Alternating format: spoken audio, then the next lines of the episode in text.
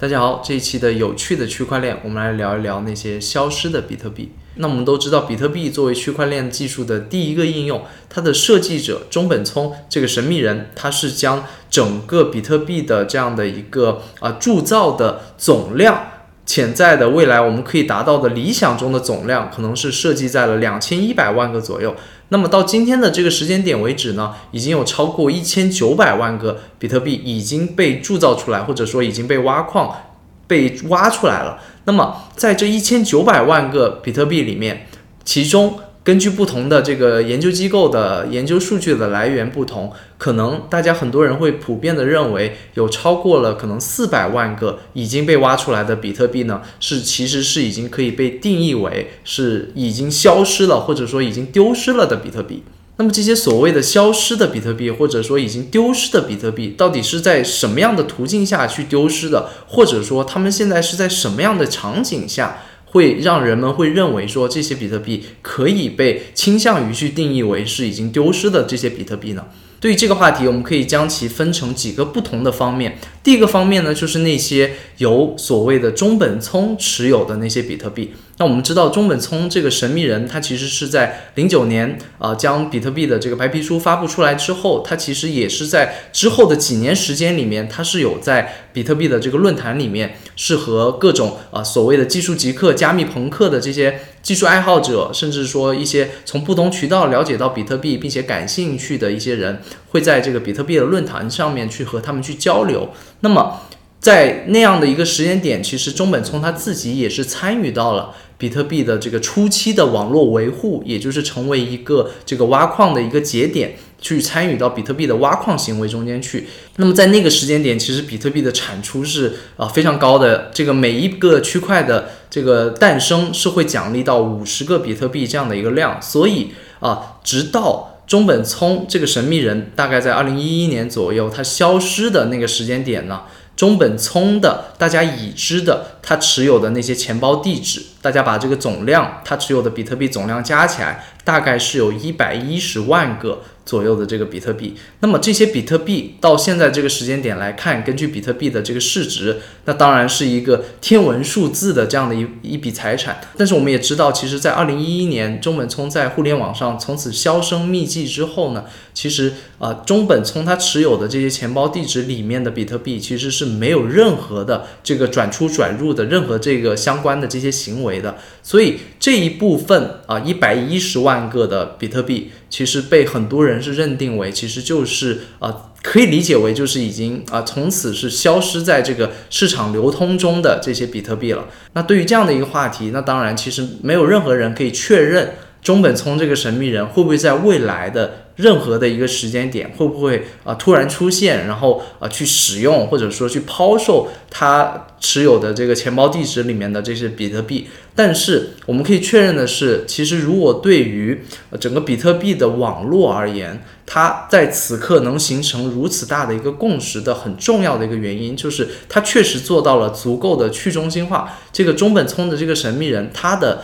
不出现，或者说他的从此消失，其实是很大程度上是帮助了比特币网络在后面的这些年能如此快的去集聚共识。因为大家都知道，这个网络它不是在任何一个呃人或者说一个意见领袖或者某一个集体的控制之下。那当然，我们都会希望说，在未来的时间点，这部分所谓的消失的一百一十万个比特币，最好它当然是从此都不要再啊回到我们的视野中来，它最好真的就是从此去消失了。否则的话，即使这些拥有大量比特币的属于中本聪的加密钱包地址向外转出的，可能仅仅是零点零零零一个比特币。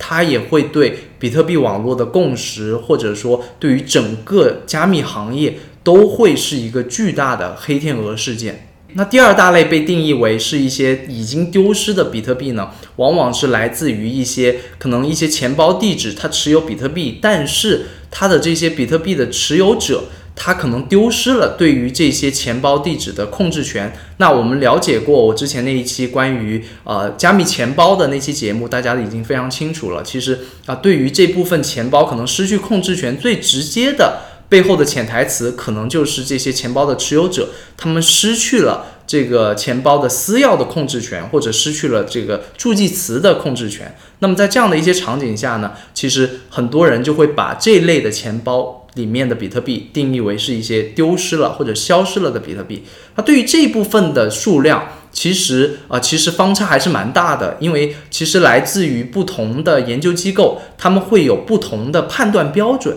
那比如说 Chainalysis 这样的一个加密研究机构，他们会将那些持有比特币，但是这些比特币它已经有超过五年以上的这个时间没有任何主动的转出行为的这些钱包地址呢，会将它们定义为是一些已经呃没有人控制的，或者说已经其中的这些比特币是已经是一些消失的比特币这样的一个定义。那根据他们的这个呃定义方式呢，他们总结出来大概可能有超过三百七十万个以上的比特币是已经。通过这种方式可以被定义为是已经丢失的比特币。那根据另一个啊很著名的一个研究机构 Glassnode，他们的定义呢，可能他们的呃衡量范围又不一样，他们的总结出来可能也是超过有三百万个，但是可能不到三百七十万个这么多的一个比特币是已经丢失了。那对于这方面的一个定义呢，其实啊见仁见智了，甚至说你如果将这个五年的这样的一个定义范畴拉长一点，那可能这个数量。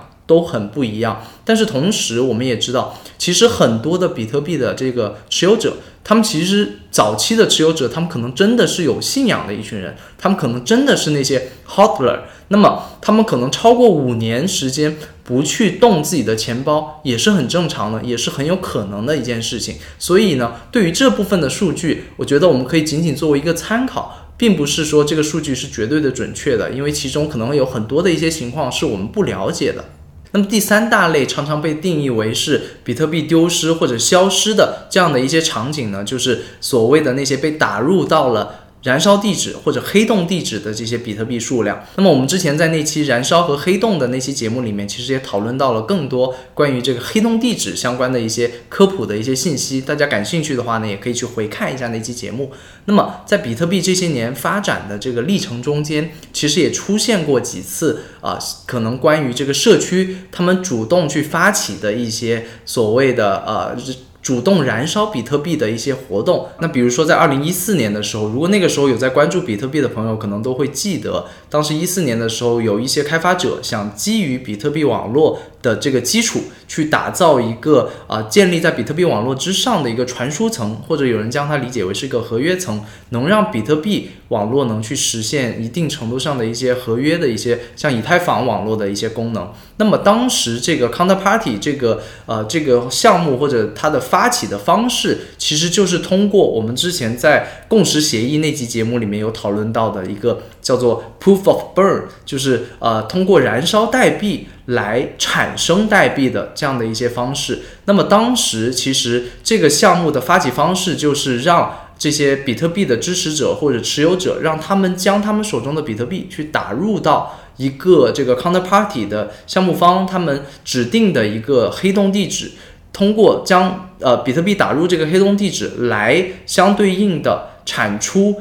呃这个 Counterparty 他们的这个 XCP 的这样的一个代币。那么当时发起的这样的一场活动，预估可能总量筹集了大概超过两千七百枚的比特币。那对于消失的比特币这样的一个非常有趣的一个话题，我相信通过上面的一些信息，大家应该也可以感受到，对于这个话题，其实没有人有一个非常非常准确的一个啊具体的一个数量。那其中的很多的一些环节，可能都是在未来可能都会有一些变化、动态变化的一些可能性的存在。那比如说像这个中本聪的钱包地址，它会不会有一天会活动？没有人知道。那比如说像这个呃，可能丢失的钱包，它有一些钱包，它是不是真的丢失？或者说曾经被人以为是丢失的一些钱包，会不会在未来的任何时间点？这个呃，曾经以为自己丢失了私钥的这些所有者呢，他可能会不会有一天他找回了这个私钥，并且呢，重新获得了他曾经拥有的这些比特币的这个控制权？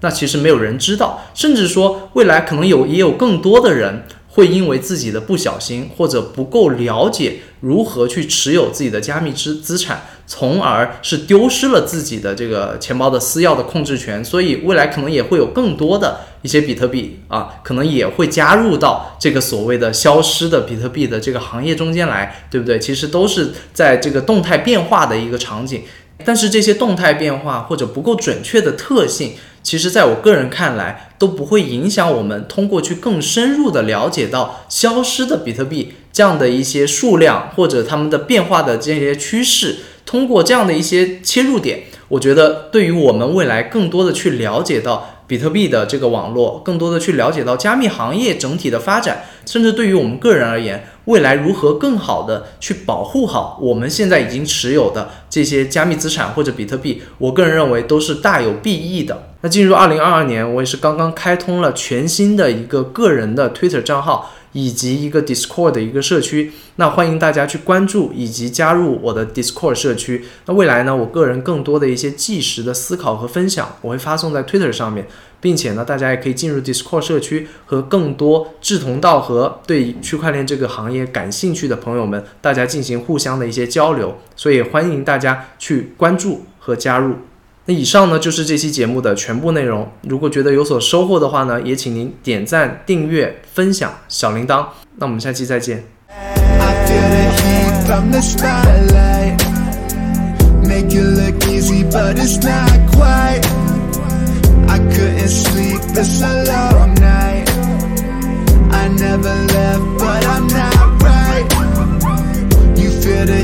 From the spotlight